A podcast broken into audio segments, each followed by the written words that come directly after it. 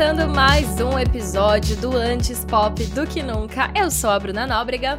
Eu sou o Tuco Almeida e chegou o nosso momento de fazer aquela carta aberta com um, um pedido oficial de desculpas para toda a indústria do entretenimento aqui. Ao longo dos nossos quase 40 episódios, não conseguimos comentar todos os lançamentos que estão bombando na música pop, mas chegou a hora da redenção. No episódio de hoje, nós vamos relembrar seis álbuns que foram esnobados ou esquecidos aqui no podcast, mas que merecem todas as visualizações do mundo e a gente quer comentar sim sobre eles para mostrar que tem muito artista arrasando e que não deu pra gente comentar. Então, bora é começar é logo. Justice para, para todos.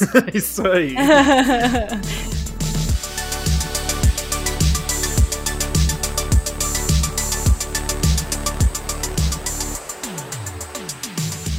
Vamos começar falando de um álbum que foi lançado antes mesmo deste podcast estrear, ou seja, não foi nem culpa nossa dessa vez, tá? Selena Gomes lançou o seu primeiro projeto musical em espanhol em março deste ano. Sim, com certeza se ela lançasse enquanto a gente já existia, a gente ia fazer um episódio exaltando ah, Selena. Sim. O Revelación é um EP de sete faixas que misturou referências do reggaeton com pop e R&B. Mas o mais importante é que foi uma grande conquista para Selena. Para quem não sabe, ela nasceu no Texas, mas o pai dela é mexicano estadunidense. E justamente por isso a Cel cresceu com muitas referências da cultura mexicana por causa da família paterna dela e ela fez assim todos os rolês do, da família, tipo frequentou as quinceañeras ali na adolescência, e ela até falava espanhol na infância, na verdade, mas acabou desaprendendo com o tempo. E ela sempre teve um sonho de lançar um projeto em espanhol, tanto é que em 2011 ela fez um tweet falando que estava trabalhando no seu primeiro álbum na língua, mas a Selena sempre teve muita insegurança em não cantar corretamente, então esse projeto demorou aí 10 anos para finalmente sair do papel. É, só lembrando, ela chegou a lançar umas músicas em espanhol, né? Tem Um Nano Sin Lluvia. ela fez umas músicas versão em espanhol ali. Tem mas esse... Quem disse, né? Dices. É, é, Dices.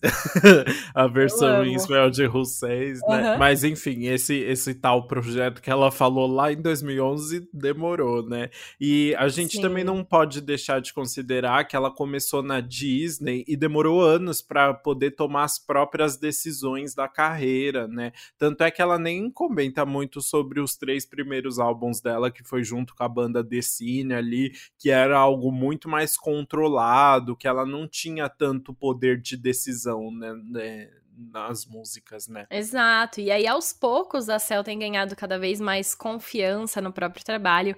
E o Revelaciona, eu acho que veio como uma grande demonstração disso. Então, foi muito gostoso de ouvir. É, mas ao mesmo tempo, assim, apesar dessa liberdade maior, o álbum também teve bastante gente envolvida. Não foi um projeto mega pessoal, né? Tem música que chega a ter 10 pessoas creditadas na composição, por exemplo. É, só que a maioria das pessoas realmente são latinas, então tem a ver com, com a proposta do álbum, e inclusive já trabalhavam ali com outros nomes da indústria. Como é o caso, por exemplo, do Alejandro Borreiro, que já trabalhou com Dua Lipa, Bad Bunny e Shawn Mendes. Tem também a Helena Rose, que tem composições com a Becky G, e o Zabdiel de Jesus, que integra o CNCO. Muito chique, né? Nomes assim, dro name dropping by Selena Gomez, né? Achei chiquérrimo. e o álbum ainda tem sete produtores, incluindo o DJ Snake, o DJ Snake como diria Selena Gomez.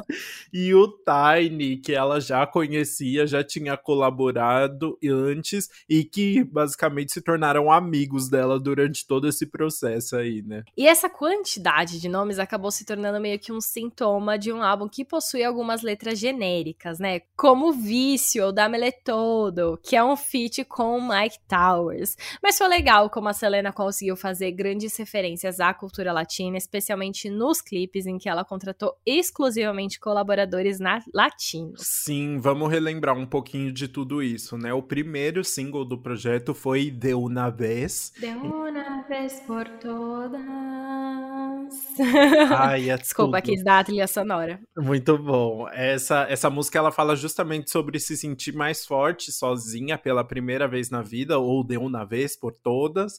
E aí uhum. o clipe mostra justamente ela se libertando de toda a pressão e de todos os dramas do passado também, para deixar essa nova era florescer, né? E é muito legal que o vídeo foi dirigido pelo casal Los Pérez, que é composto pela mexicana Tânia Verduzco e pelo espanhol Adrián Pérez. Então já, já deu uma pista ali de que ela realmente queria trabalhar com falantes de espanhol, né? Isso. E aí depois nós tivemos o lançamento do clipe de Baila Comigo, o feat com Alejandro que teve cenas gravadas apenas na praia de Redonda no Ceará.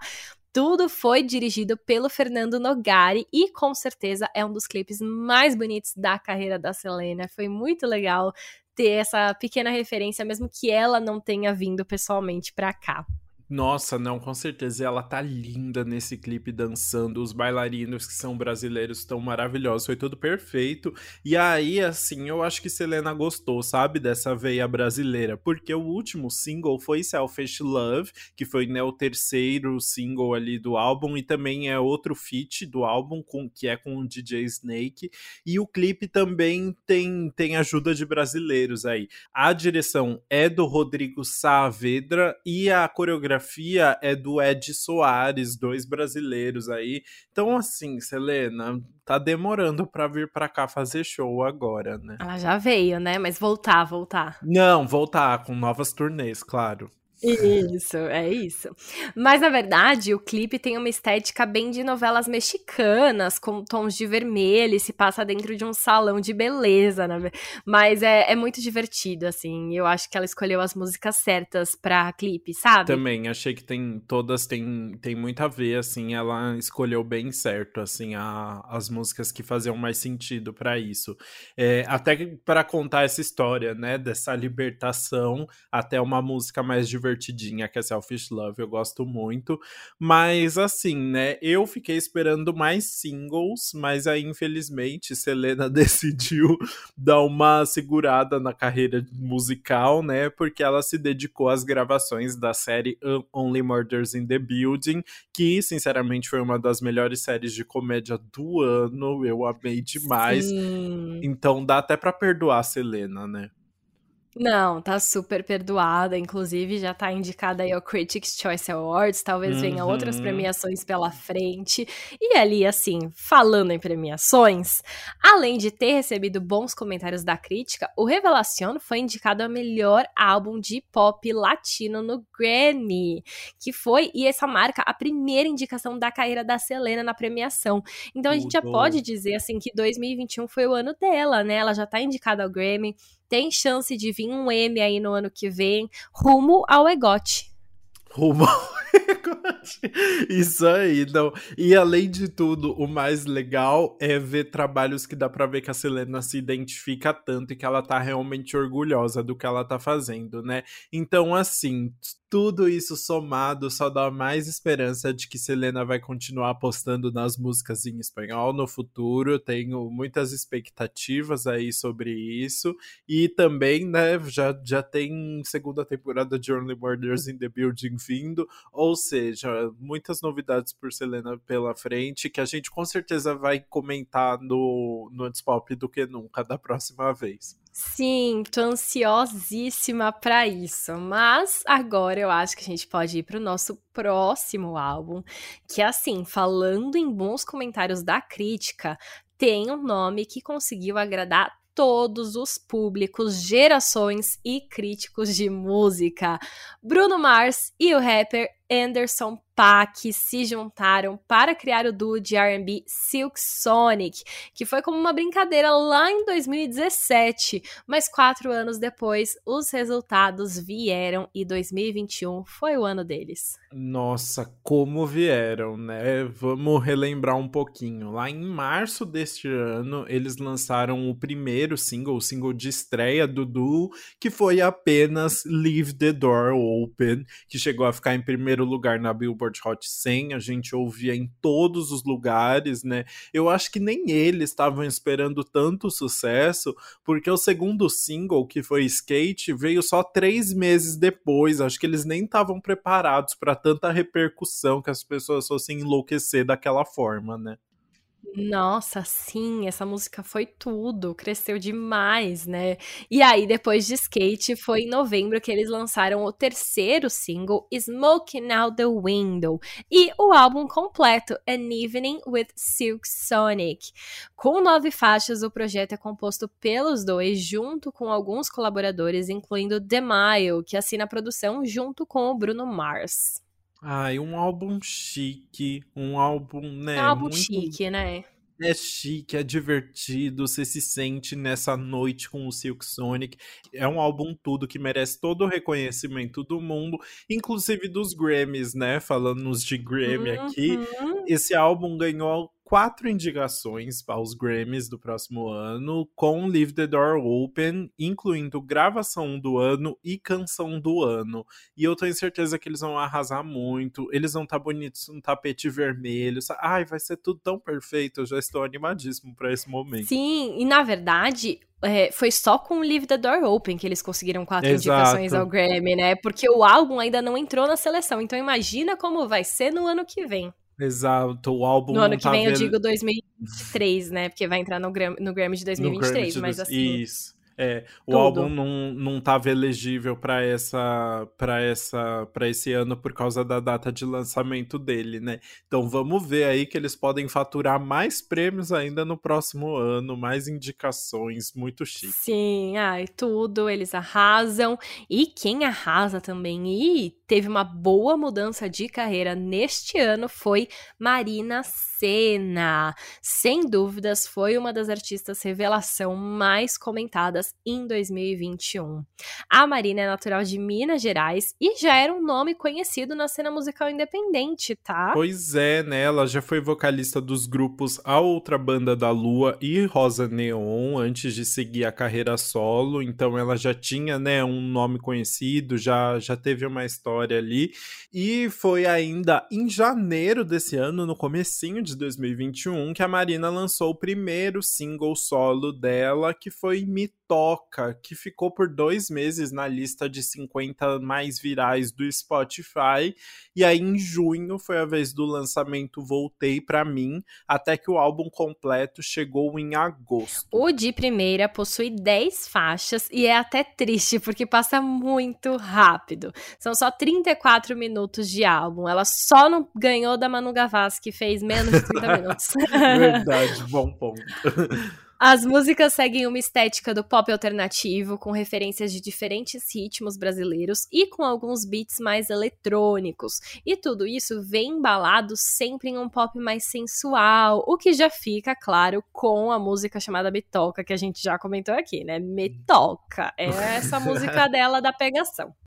É, então, o primeiro single, né, já veio. E parece que foi, tipo, o último single que eles compuseram pro álbum. Então, realmente foi uma música que veio pra, pra dar o tom, sabe? Do que viria a seguir. Uhum. Eu achei, assim, tudo muito pensado, muito chique.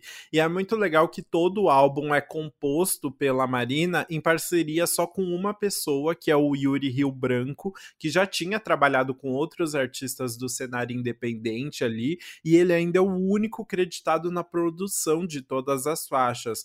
Ou seja, os, eles fizeram o álbum inteiro juntos. Marina e Yuri são a nossa versão brasileira de Olivia Rodrigo e Daniel Negro, sabe? Eu não tenho dúvidas disso.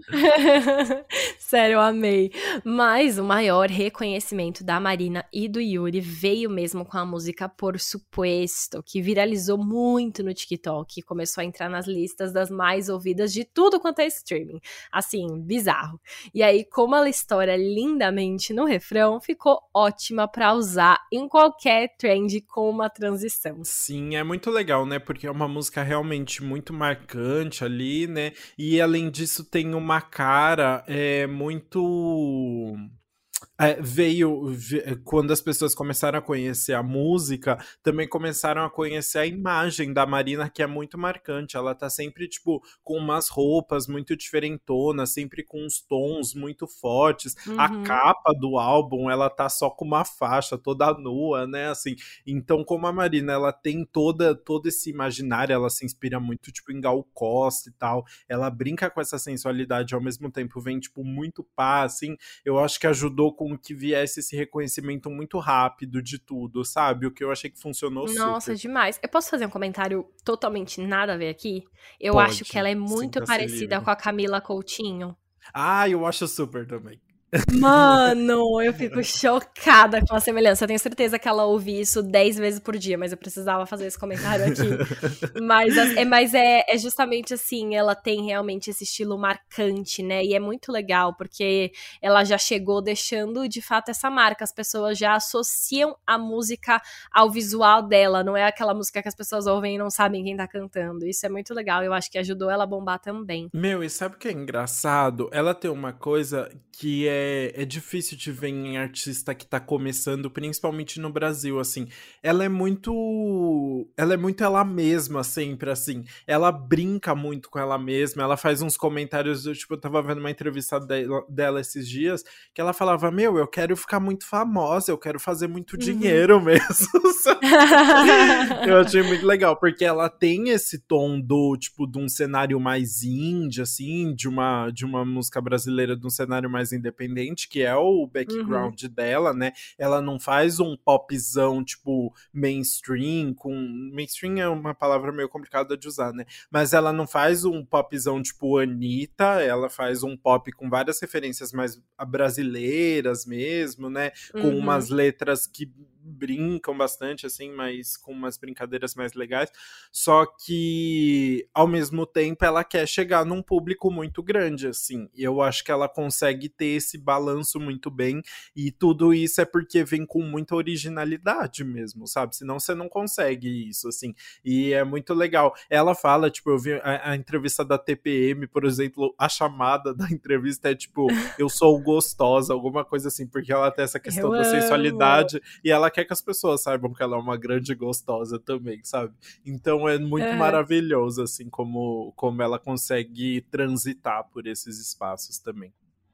Nossa, total, isso é muito legal mesmo. Ela tem esse empoderamento e ela não tem medo de admitir, né? Que seria uma coisa que as mulheres da indústria é, sofrem, né? Tipo, eu não posso admitir que eu me acho e que eu acho que eu e que eu quero ganhar mesmo, que eu quero muitos seguidores, eu quero muito público. Isso é muito legal. Ela já tá é, se empoderando aí desde o começo. Exato, exatamente. E assim, né, a gente não vai falar de Grammys, no caso de Marina Senna, mas ela se tornou um dos destaques do prêmio Multishow aí, né? Ela foi indicada em quatro categorias logo na estreia da carreira solo, que é muito especial, muito né? legal. né? Ela foi indicada em, na categoria Experimento e em Revelação do Ano, mas ela também foi indicada em Álbum do Ano e Canção do Ano. Ou seja, a nossa Billie Eilish, né? É, é Revelação Sim. e já tem Álbum do Ano e Canção do Ano junto. É muito chique isso, né? Eu amo, nossa, é incrível. O prêmio Multishow é o nosso Grammy aqui. Mentira, ainda tem o Grammy Latino, que ela, ela não acabou não entrando esse ano, porque uhum. eu acho que uhum. já tava elegível, eu não sei se tava. Não, o Grammy Latino eu, foi muito agora. Eu acho que né? não, né? Então eu acho que no do ano que vem talvez ela já esteja também. É, será? Seria tudo, né? Seria tudo. E agora, falando em Grammy, vamos falar de Kanye West. Sim, vou falar dele aqui. Vamos enaltecer o trabalho, separar do artista. Ai, Kanye West que não é mais Kanye West, agora é I de vez, Ele é o Ye, né? né? Ele é yeah. só o Ye. É. Mas, Mas enfim, vamos chamar é de Kanye aqui, né? Porque senão é. vai ficar bem é. difícil. O arroba Exato. dele ainda é Kanye West, então eu acho que a gente pode. Eu acho que ele não vai ficar chateado. Que bom. Mas enfim, o, o Kanye recebeu indicações, mas poderia estar tá concorrendo ao troféu imprensa pela novela que foi o lançamento do último álbum dele, Donda, né? Eu amei essa piada que o Lucas colocou no roteiro. Gente, eu pensei horas. Tudo. Eu gasto duas horas escrevendo um roteiro só pra colocar essas piadas ridículas. eu morro, juro, muito bom. Ai, mas vamos comentar da novela então, né? O Donda acabou se tornando um dos álbuns mais aguardados do ano por uma série de situações que foram rolando aí, né?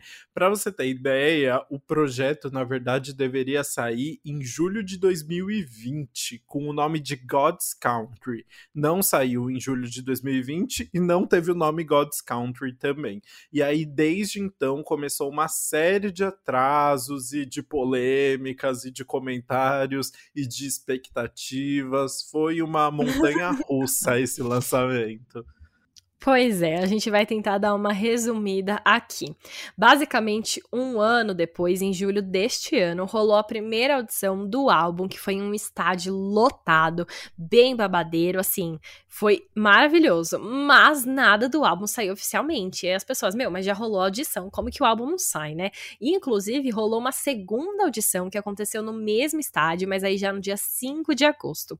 E depois disso, já tinha uma galera desconfiada que o álbum nunca veria a luz do dia que o Kanye ia só fazer isso, audições do álbum, mas não ia lançar. Exatamente, né? Isso porque, assim, essas audições, elas eram só um indício do que estava rolando ali, porque a tracklist mudava de uma audição para outra, é, e aí foi nesse, nesse momento também que começaram a sair umas, umas matérias que mostraram que o Kanye montou um estúdio dentro desse estádio, que era em Atlanta, se eu não me engano, e ele ficou morando nesse estádio por meses. Ele montou uma casa, basicamente, lá Mano, dentro. Sério? E acampou lá e fazia tudo dentro do, desse estádio. Foi uma, uma loucura, uma piração bem Kanye West, né?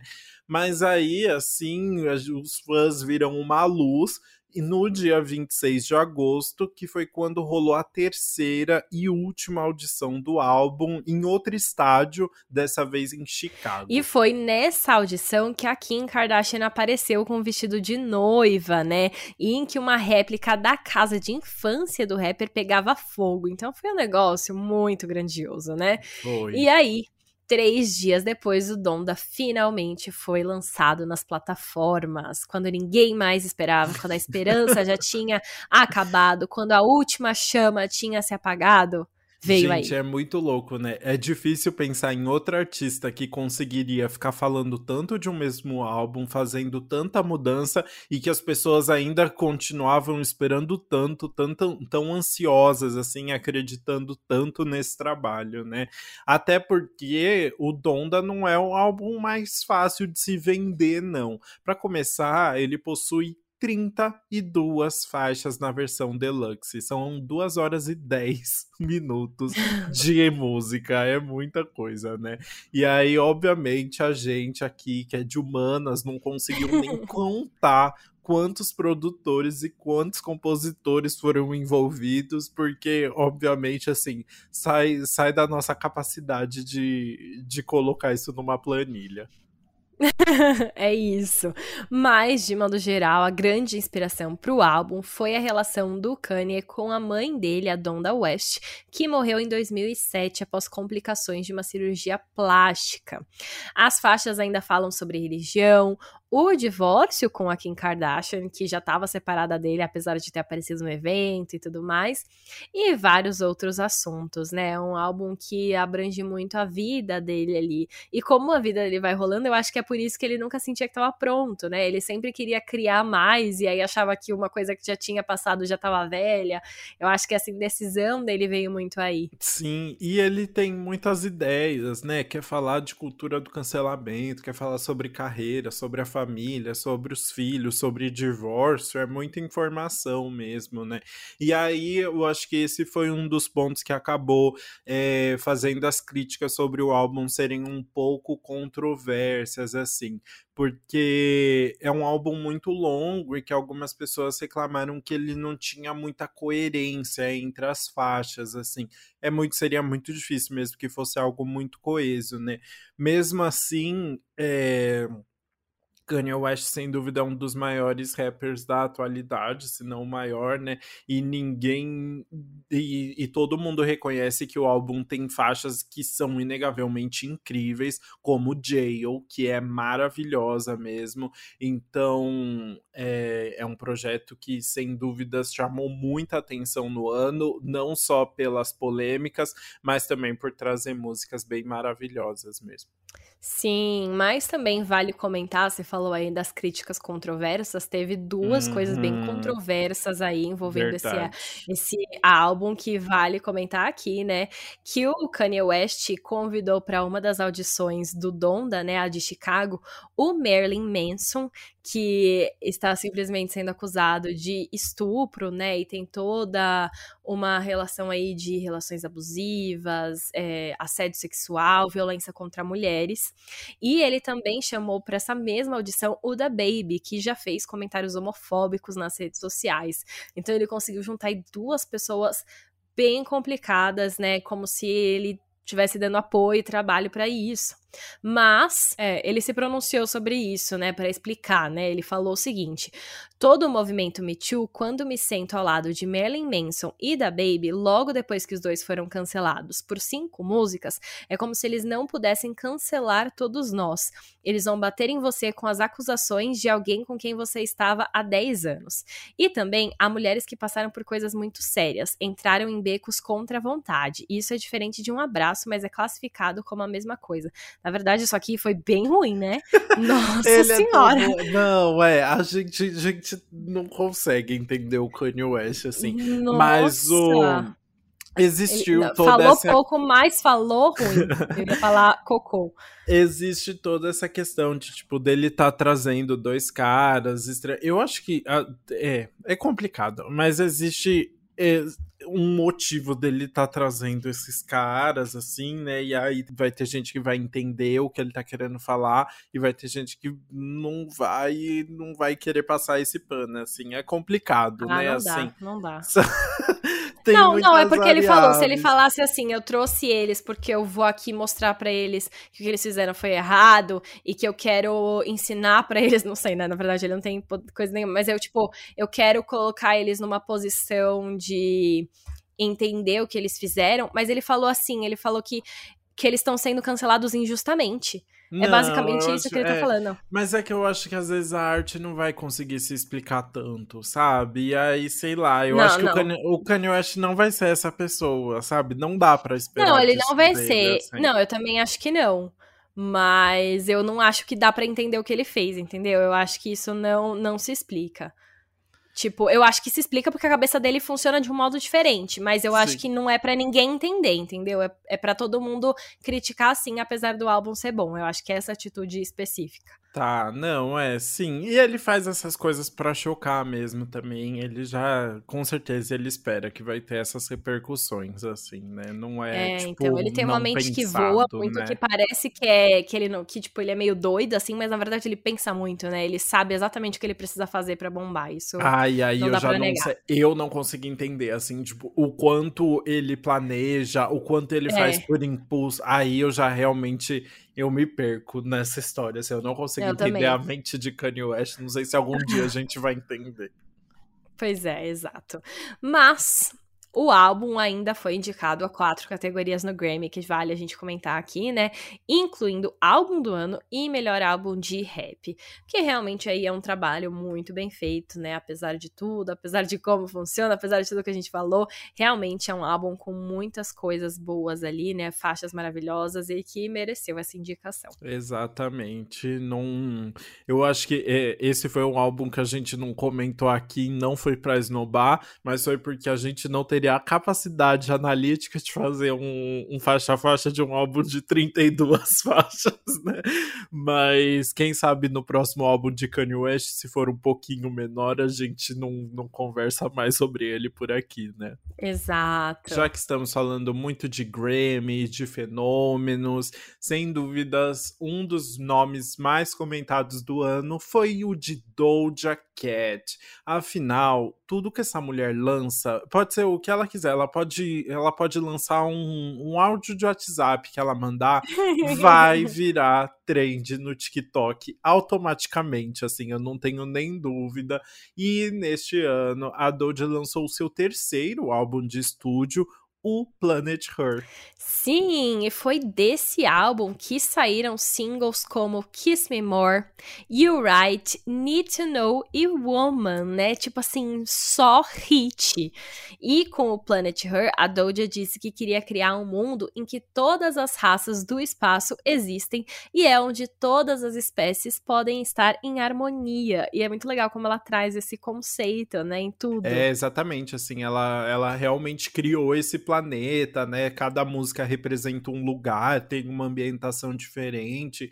Foi um, um projeto muito completinho e é legal que ela teve super envolvida no projeto, assim, do de todo o processo criativo mesmo. Inclusive, ela assina a produção executiva do álbum. A gente comentou sobre isso no episódio passado, né? Sobre o Little Mix, sobre Sim. a importância de um artista assinar a produção executiva. Não é algo que acontece facilmente, né?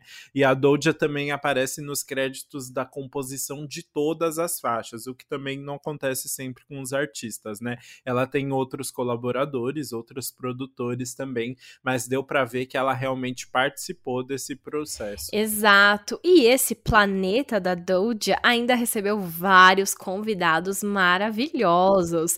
O Planet Her conta com parcerias como Young Thug em Payday, Ariana Grande em I Don't Do Drugs, The Weeknd em You Right e SZA em Kiss Me More que a gente já falou muito aqui, né? Ai, os clipes de. Ai, agora que eu tô lembrando. Eu vou lembrando, você foi falando das músicas, eu fui lembrando dos clipes, de tudo. Foi tudo tão maravilhoso, né?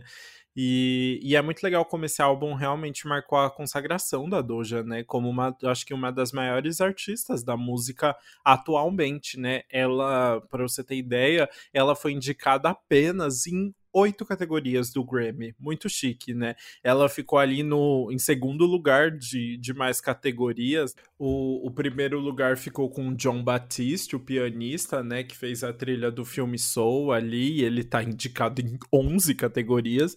Mas aí em segundo lugar vem Justin Bieber, Doja Cat e a Her, com oito indicações cada um. Muito chiques. Então, assim, Doja realmente teve um destaque muito grande mesmo na, dentro das indicações. E ela tá ali na disputa, inclusive por música do ano, em álbum do ano, nas principais categorias, né? Então, realmente foi um ano muito especial para Doja Cat. 2020 já tinha sido, né? Assim, ela já tinha uhum. bombado no TikTok, né? Mas eu acho que esse ano foi bem importante para e o Planet Her veio para tornar a discografia dela muito mais sólida, né? Principalmente com esse monte de feat, né? Só gente chique chique só. Nossa, sim, mano. É, é, muito bom esse. E, tipo, cada faixa é um hit novo, é uma coisa que tá bombando. Uhum. Ela conseguiu fazer um álbum em que todas as músicas podem ser singles, sabe? Isso é muito difícil, eu acho. E ela mandou muito bem, e tipo, e eu acho que ela soube usar muito bem o TikTok, né? Ela conseguiu fazer muitas músicas que bombaram muito por lá. E ela soube que é, é, o que você falou, né? Que, tipo, tudo que ela lança vira trend no TikTok. Mas eu acho que ela conseguiu fazer esse planejamento antes. Eu não acho que foi uma consequência, sabe? Eu acho que talvez ela tenha até pensado nisso na hora de fazer. Porque é, é dá tudo certo. É muito doido. Mas é muito incrível e merecido, né? O... E é uma. Ela consegue, acho que tem esse lance de, tipo, ter uma aceitação muito grande pelo público do TikTok, que tem uma galera uhum. mais nova que produz muito conteúdo lá, né?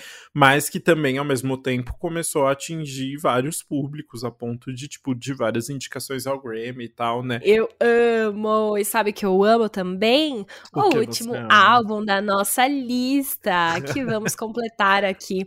Teve um álbum que a gente quase fez um faixa a faixa ao longo do anti-single do Que Mal Acompanhado, né? Que é o nosso quadro aqui de singles, porque a gente comentou cada novidade que saía dele.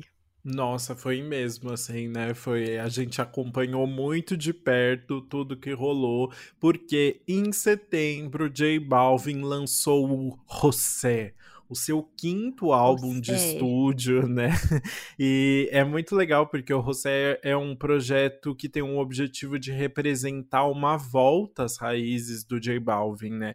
E por isso ele retoma várias sonoridades do começo da carreira, incluindo uma pegada mais do rap que ele tinha ali no começo e de um reggaeton de las calles, como eles chamam, que é um reggaeton menos comercial. Então, foi um projeto que que foi criando muita expectativa, justamente por ser muito diferente da, das músicas mais lúdicas e, tipo, mais bombadonas, porque o J Balvin do nada virou esse cantor hitmaker, assim, que focava muito em fazer músicas que estavam bombando no mundo todo, né? E aí ele tirou, acho que talvez aí o fato de de estar tá, de, de tá esperando o primeiro filho e tal, foi um momento, a, a juntou com pandemia, foi um momento hum. dele repensar ali tudo Nossa, isso. sim. E aí, o José possui 24 faixas, sendo que 14 delas são feats. Apesar de voltar aí para as origens dele, né? Ele não economizou nos convites. o álbum tem participações de nomes como Mike Towers, Skrillex, Ozuna, Khalid, Karol G, Nick Jam, Bad Bunny e até da Dua Lipa. Gente, assim, é uma estrela atrás da outra que ele chamou pra esse álbum, tá? Maravilhoso. Nossa, Deus que me livre de ter o WhatsApp do J Balvin, que ele teve que chamar tanta gente que eu, não... ele, eu acho que não, ele só ia adoraria. copiando e colando a mesma mensagem. Ele, ele, criou uma mensagem, um grupo de tela, tela. Como é que é? Transmissão? É, o grupo de transmissão. E é o que eu faria, porque eu teria muita preguiça de pessoalmente falar com cada um sobre a música e tal. É muita gente, pelo amor de Deus. Tem música que tem, tipo, três pessoas no feat, assim. Não dá nem pra. pra uh, organizar tanta gente assim. Ai, muito bom. E uma das faixas que mais chamou a atenção da galera neste álbum foi Siete de Mayo, que não possui feat.